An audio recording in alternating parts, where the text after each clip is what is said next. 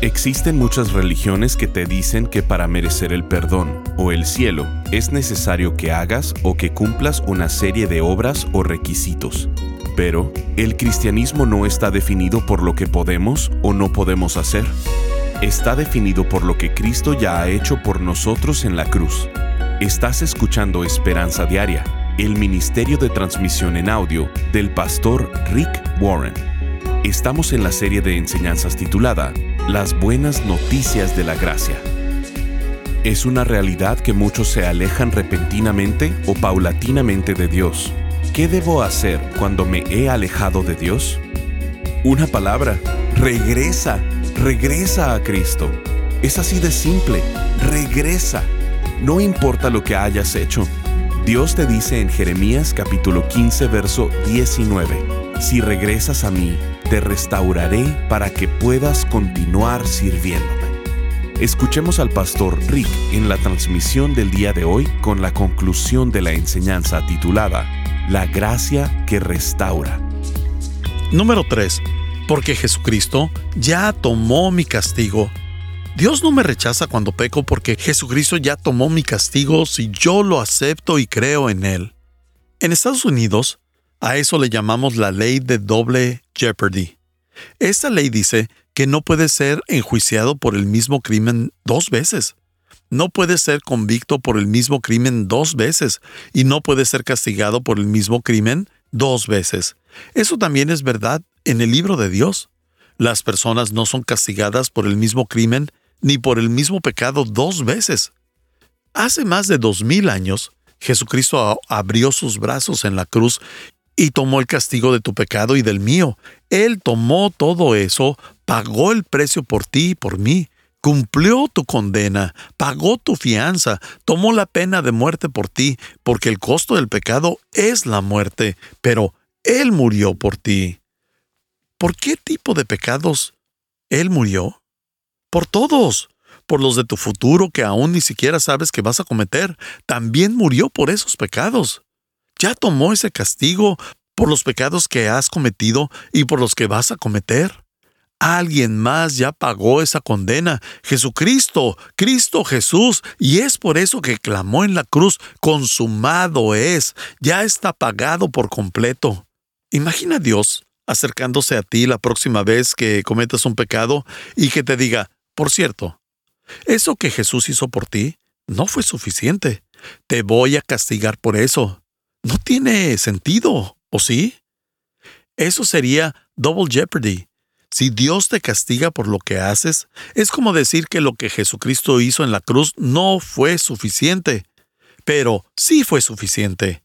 Y no sé cómo ser más claro que esto. Si eres un cristiano y has recibido la gracia de Dios, Dios no te castiga cuando pecas.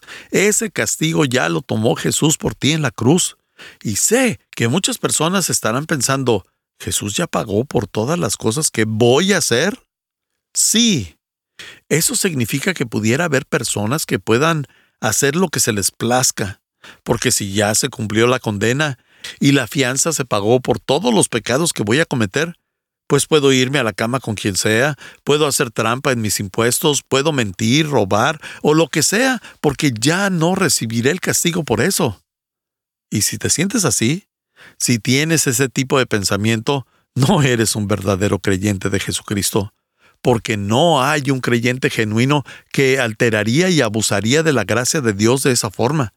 La gracia hace que yo quiera hacer lo correcto. La gracia no es una licencia de sé que estoy perdonado, así que seguiré haciendo lo que se me plazca la gana. Soy perdonado, así que continuaré con mi amorío. Sé que soy perdonado, así que voy a dejar a mi familia y voy a hacer lo que quiera con mi vida. Eso es un abuso de la gracia y ningún creyente genuino pudiera echar a perder la gracia de esta manera, la gracia de Dios. La gracia me hace querer hacer lo correcto y cuando en verdad entiendo la gracia digo, Dios, estoy tan agradecido porque me dices que ya te has encargado de todo lo que voy a hacer. Estoy tan agradecido por eso que quiero servirte por el resto de mi vida. Quiero aprender a amarte y hacer lo que tú me mandaste hacer en este mundo. Además de que Dios no nos condena, Dios no te castiga. Y por eso vas a ser disciplinado. ¿Qué es eso? La disciplina es muy diferente al castigo. El castigo es la retribución del pasado, pero la disciplina es la corrección para el futuro. El castigo está hecho en ira, la disciplina en amor. El castigo es para decir, eso es lo que te mereces por lo que hiciste.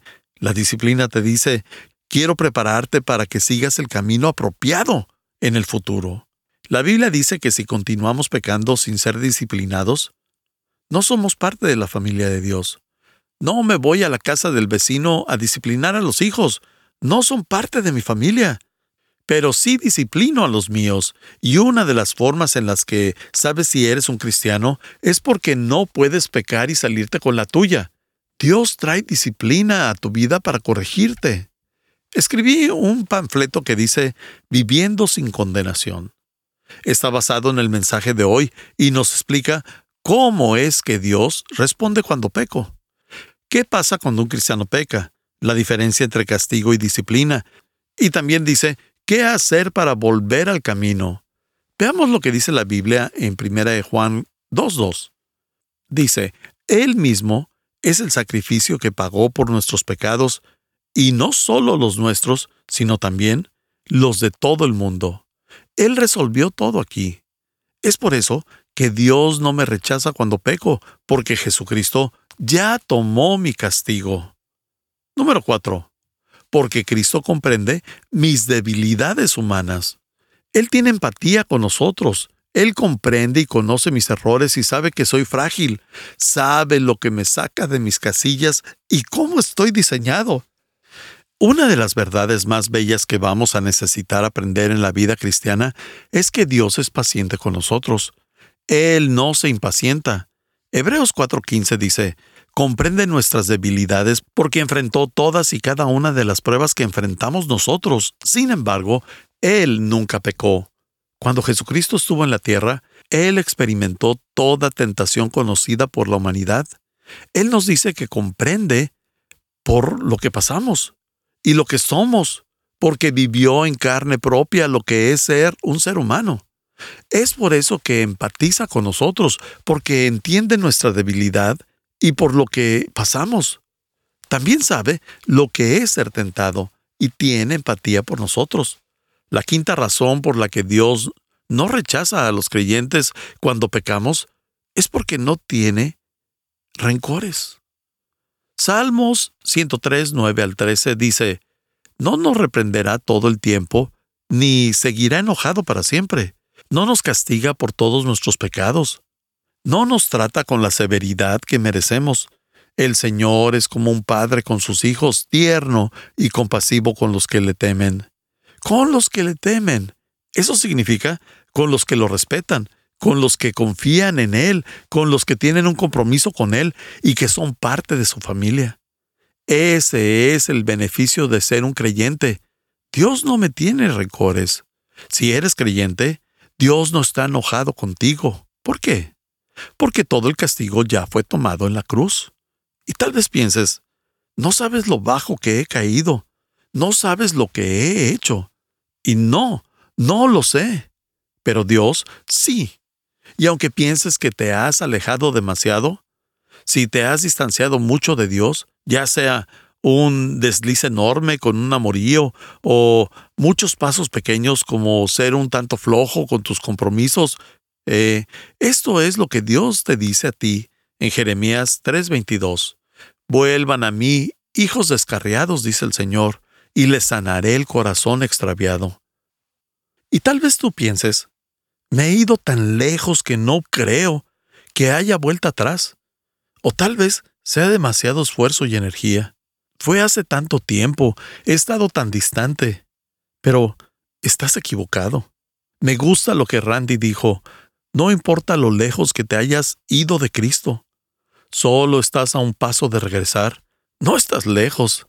No es un proceso tan complicado e interminable. Ni te va a tomar años para regresar a tener comunión con Dios. Solo estás a un paso.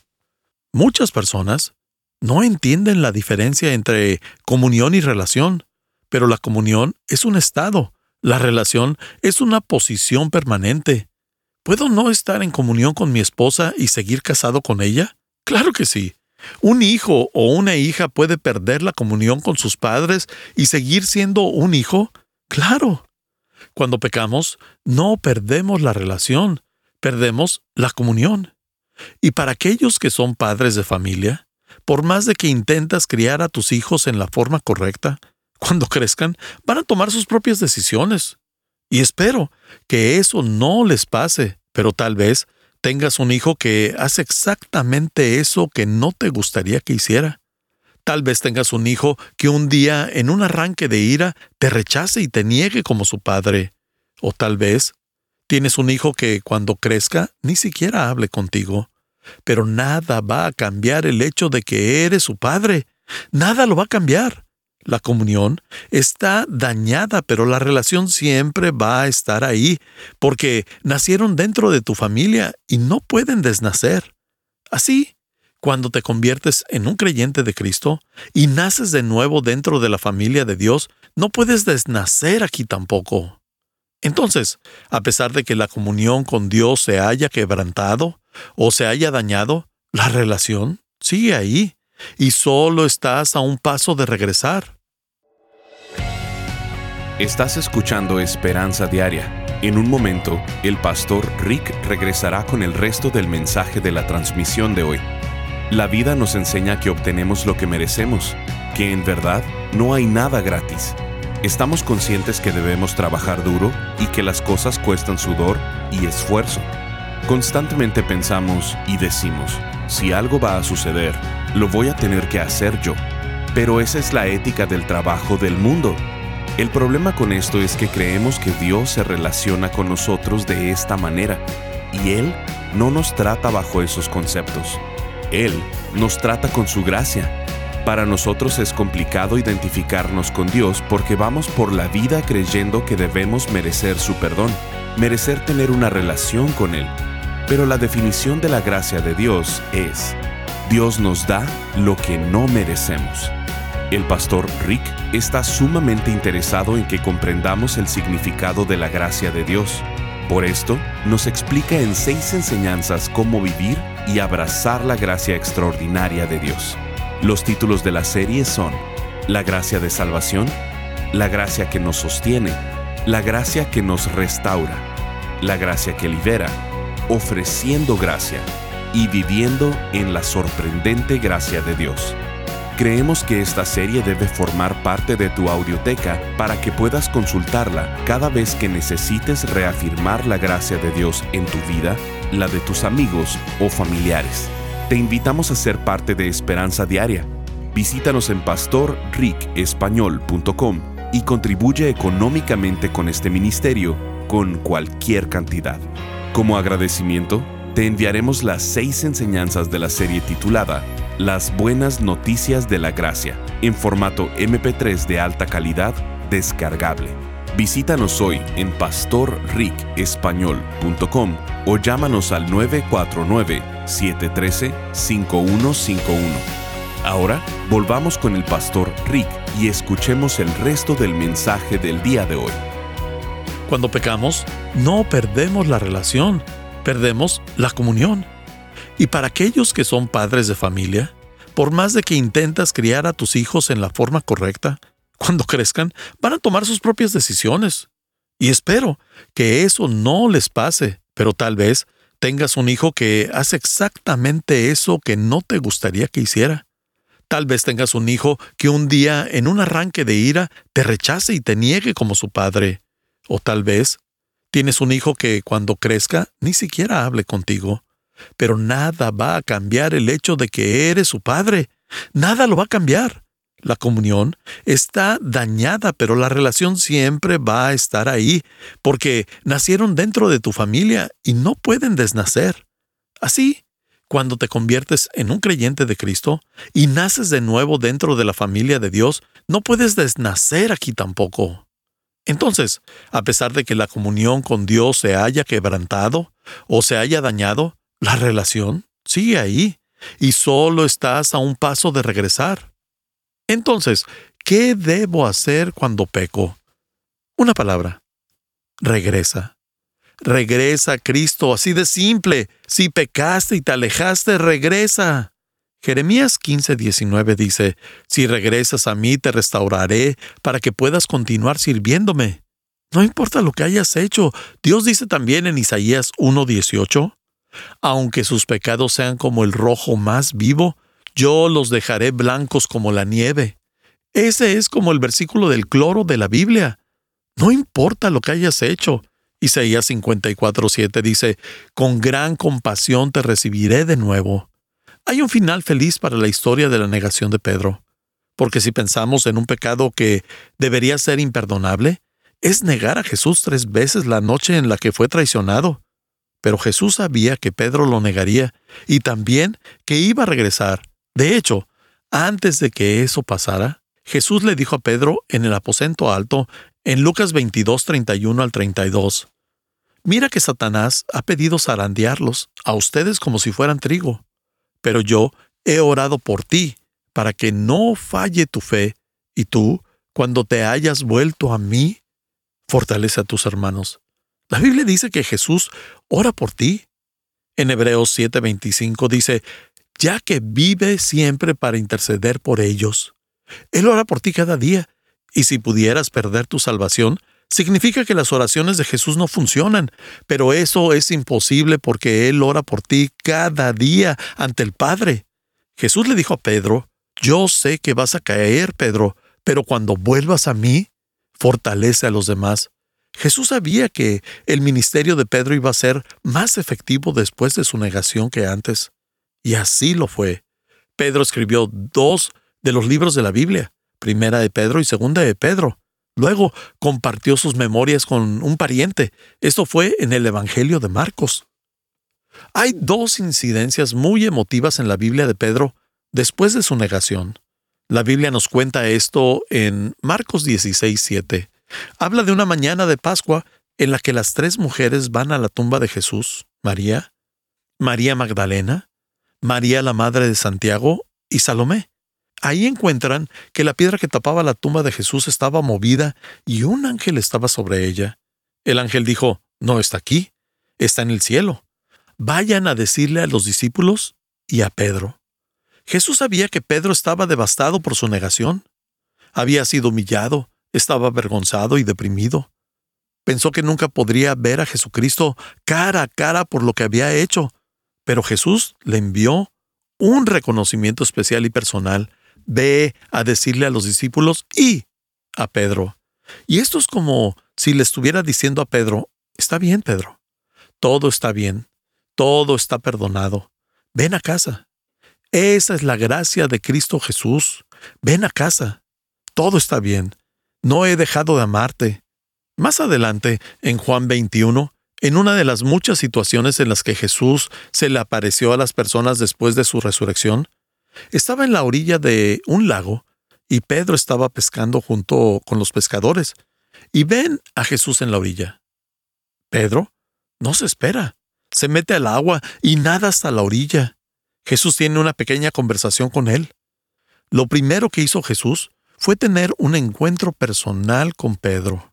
Jesús le dice, ¿me amas? Pedro le dice, Sabes, Señor, que te amo. Jesús le contesta, Pedro, ¿en verdad me amas? Y Pedro dice una vez más, Señor, te amo. Jesús le pregunta una tercera vez, Pedro, ¿me amas en verdad? Pedro contesta, Señor, tú sabes que sí te amo. ¿Qué estaba pasando ahí? Jesús le estaba dando la oportunidad a Pedro de afirmar lo que había negado tres veces. Esa es la gracia de Dios, y tal vez pienses que Dios se ha olvidado de ti, pero no es así. El buen pastor deja las 99 ovejas y va por la que se perdió. Él sabe que te has alejado, y ya sea que lo hayas hecho en un enorme paso con algo que hayas hecho como un gran pecado, o con una serie de pequeños pasos donde cada vez te alejabas más de Él. Pero no estás tan cerca de Cristo como solías estar. Si es así, tienes que hacer la oración que hizo David cuando regresó a Dios. En Salmos 51.12 nos dice esto sobre David cuando él ora después de cometer adulterio. Restaura en mí la alegría de tu salvación. Veamos que David ni siquiera tuvo que orar, Señor, restaura mi salvación, porque sabe que no la había perdido, solo había perdido la alegría de ella. Y algunos de ustedes también la han perdido. Regresa a Cristo ahora mismo. Ora conmigo. Me gustaría cerrar este mensaje con un tiempo de autoevaluación y que consideren un par de preguntas. ¿Alguna vez estuviste más cerca de Dios de lo que estás ahora? Si fue así, ¿qué pasó? ¿Has estado permitiendo ese desvío? ¿Por qué? ¿Qué se metió en el camino? ¿Una carrera, una relación, un pasatiempos, la televisión? ¿Tu relación con Cristo se está estancando? ¿Estás haciendo cosas solo por hacerlas? ¿El deber ha reemplazado el deleite? ¿Te ha dejado de importar la salvación de las personas que te rodean? ¿Cuándo fue la última vez que compartiste un pensamiento positivo de Cristo con alguien? ¿Te has avergonzado de tu relación con Cristo? ¿Qué es eso que sabes que Dios quiere que hagas y que sigues posponiendo? Tal vez bautizarte, unirte a una familia en la iglesia. ¿Qué es eso que solías hacer, pero lo has dejado de lado? ¿Leer la Biblia? ¿Diezmar? ¿Ser generoso? Es posible que por eso hayas perdido tu alegría. Tal vez hiciste algo y te avergüenzas de eso, y tienes miedo de regresar y hacer un compromiso total con Cristo, pero estás a solo un paso. Y como tu pastor, quiero orar por ti. Padre, sé que hay personas que han tenido una guerra constante e interna en sus mentes. Saben lo que tienen que hacer, pero se contienen. Quieren hacer lo conveniente, lo popular o lo más fácil. Pero ahora han perdido esa chispa y están avergonzados. Hay otros aquí que están llenos de remordimiento, que se arrepienten de lo que han hecho y tienen miedo de regresar a ti. Ayúdalos a experimentar en su vida la libertad de la gracia que restaura. Ora esto conmigo. Jesús, sabes que me he alejado de ti. Mi corazón comienza a enfriarse y mi nivel de amor y compromiso contigo no es el que solía ser. Pero quiero agradecerte por tu amor incondicional y te agradezco porque nunca has dejado de amarme. Quiero agradecerte por mi salvación y porque no está basada en mis obras. Jesús, es casi increíble, pero gracias por tomar el castigo de mis pecados. Te agradezco, Jesús, porque me entiendes y empatizas conmigo y con mis debilidades humanas. Quiero agradecer que tú no guardas rencor y que no estás molesto conmigo. Por tu gracia te pido que me aceptes de regreso hoy. Quiero regresar a casa y a tus amorosos brazos abiertos, Quiero seguirte por gracia. Hoy regreso a casa. Y si nunca has invitado a Cristo a tu vida, ¿en verdad necesitas la gracia de Dios? Tienes que aceptarla ahora. Tú puedes decirle, Jesucristo, no entiendo todo, pero acepto lo que tú hiciste por mí, tu perdón, tu gracia. Quiero ser parte de tu familia y quiero seguirte. Oro esto en el nombre de Cristo Jesús. Amén. Estás escuchando Esperanza Diaria. Si quieres hacerle saber al pastor Rick la manera en que estas transmisiones han tocado tu vida, escríbele a esperanza.pastorrick.com. Ahora volvamos con el pastor Rick, quien nos compartirá un testimonio de un radio escucha. Marta de Cuba nos escribe, cada día siento que Dios me habla a través de lo que me envían. Es incalculable el impacto de las palabras que sanan mi alma. Mi nombre es Marta y soy de Cuba. Gracias desde lo más profundo de mi corazón. Estas palabras me cambian la vida cada mañana. Palabras de reflexión, aprendizaje y amor a Cristo. Dios les bendiga. Firma Marta. Gracias por acompañarnos. Si quieres mantenerte en contacto con el pastor Rick, visita pastorricespañol.com y síguelo a través de sus redes sociales. Y si quieres hacerle saber la manera en que estas transmisiones han tocado tu vida, escríbele a esperanza.pastorrick.com. Sintonízanos en nuestra siguiente transmisión para seguir buscando nuestra esperanza diaria en la palabra de Dios. Este programa está patrocinado por el Ministerio de Esperanza Diaria y por tu generoso apoyo financiero.